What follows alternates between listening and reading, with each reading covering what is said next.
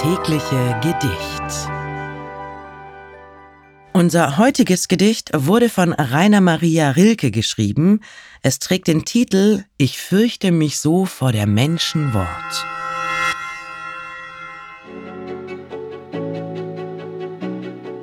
Ich fürchte mich so vor der Menschen Wort.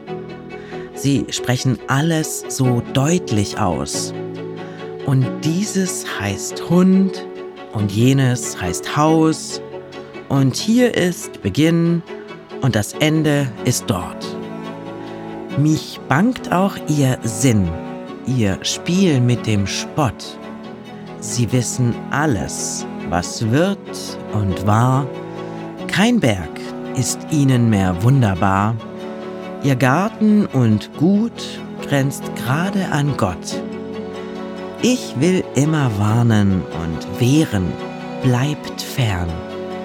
Die Dinge singen hör ich so gern. Ihr rührt sie an, sie sind starr und stumm.